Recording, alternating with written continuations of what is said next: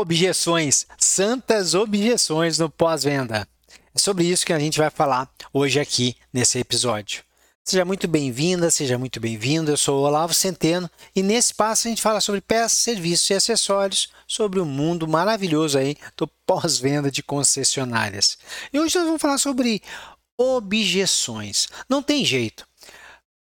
Técnico, garantista, vendedor de peças, consultor de serviços, gestor, todo mundo, todo mundo que trabalha no pós-venda de concessionária, quando está é, interagindo com o cliente, vai se deparar uma vez ou outra, se não toda vez, com as objeções do cliente. Se no episódio passado nós falamos sobre argumentos, né, como construir bons argumentos, por que é importante fazer bons argumentos, aqui a gente vai falar um pouquinho sobre Tá bom.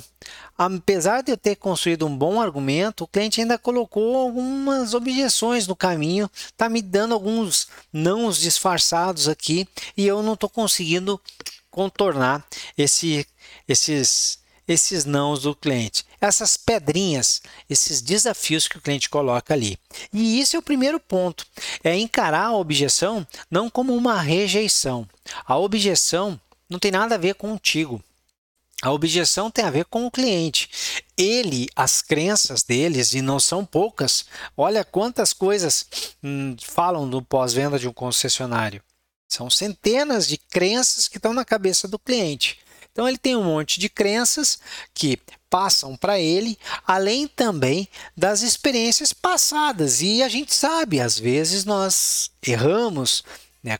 Não, não entregamos a melhor experiência do mundo para o nosso cliente e ele chega aí no nosso pós-venda com essas crenças que foram feitas de maneira, foram passadas para ele de maneira do boca a boca, o que ele leu aí nas redes sociais e as que ele construiu através de experiência própria.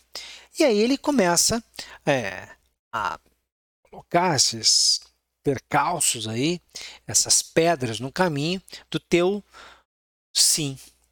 É, a objeção é o que separa o sim que você tanto quer do seu cliente. É um pedágio. A objeção é um pedágio que o cliente nos cobra para dar o sim. E tem as objeções mais básicas, né? Aquela não tenho tempo, é, vou conversar com, com uma outra preciso falar com outra pessoa, eu tenho que conversar com um mecânico de confiança da família, tá muito caro. São as objeções bem bem comuns aí no dia a dia é, do nosso pós-venda. Mas o que é também muito comum no nosso pós-venda é a maneira equivocada como nós lidamos com a objeção e não a objeção em si. Eu sempre vejo que o pessoal fica muito angustiado com a questão da objeção e sempre me pergunta: pô, não tem assim grandes técnicas para lidar com a objeção? E o primeiro ponto, primeiro ponto é: objeção não é uma rejeição. Segundo ponto, não vá entrar em conflito com o seu cliente.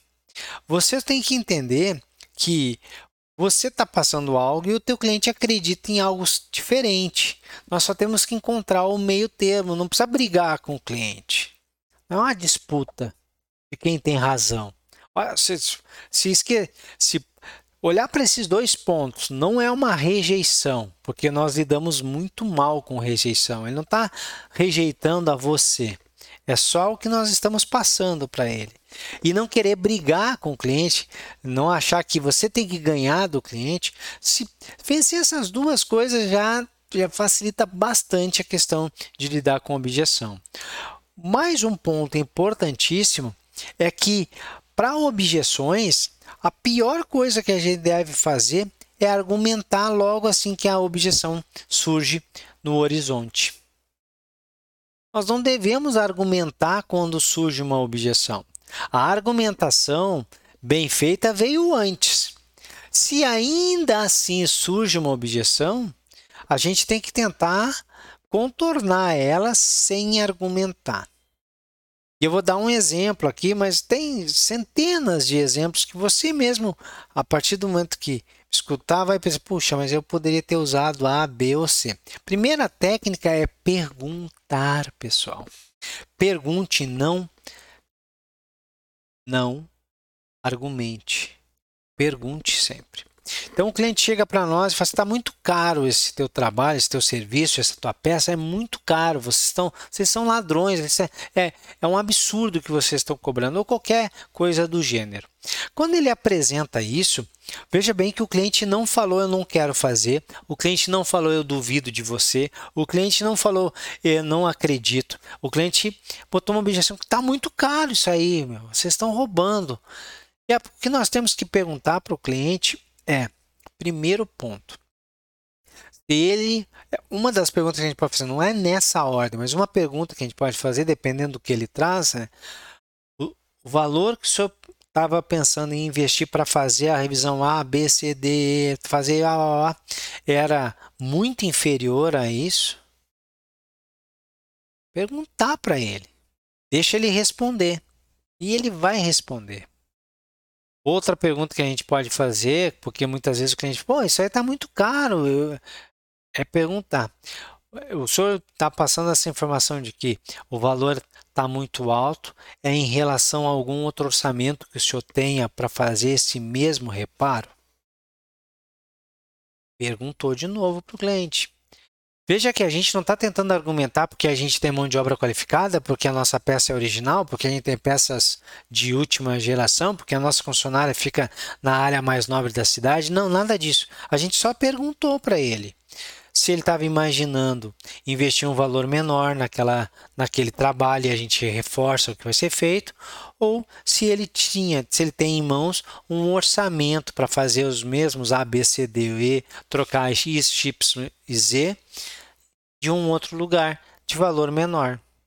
E se o cliente tem isso e fala, ah, eu tenho, eu vi em outro lugar mais barato, aí nós continuamos perguntando. A gente não quer argumentar, a gente não quer falar mal daquele lugar que ele tem orçamento. A gente vai perguntar se ele está com o orçamento ali em mãos e se a gente pode olhar, porque é fundamental a gente comparar os dois orçamentos e saber exatamente se nos orçamentos estão as mesmas peças e as mesmas os mesmos serviços. Só para saber se nós estamos falando de duas coisas é, iguais. Aí, se ele tem esse orçamento, também perguntar para ele se a mão de obra mais as peças aplicadas ali, se a mão de obra é uma mão de obra treinada pela fábrica, se as peças são peças originais.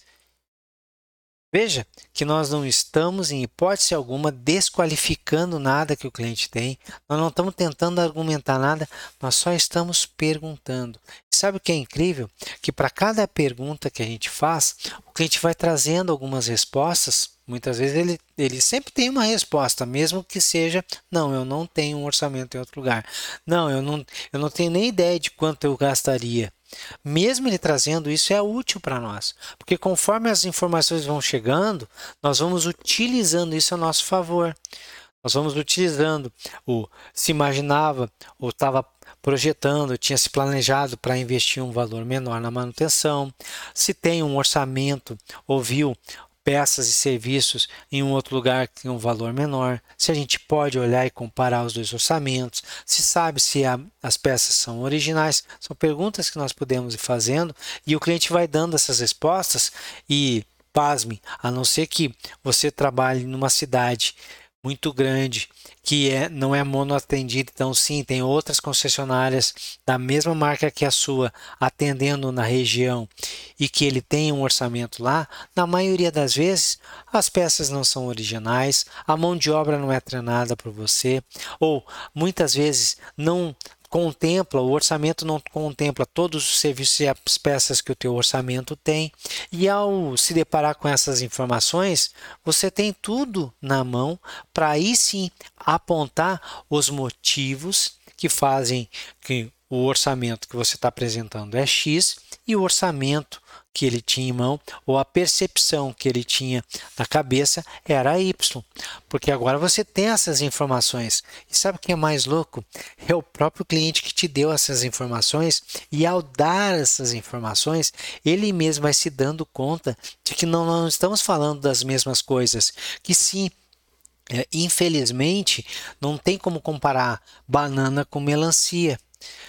Você não precisa dizer isso para ele, mas está ficando claro para ele mesmo que, poxa, mas pera um pouquinho, né? São coisas distintas.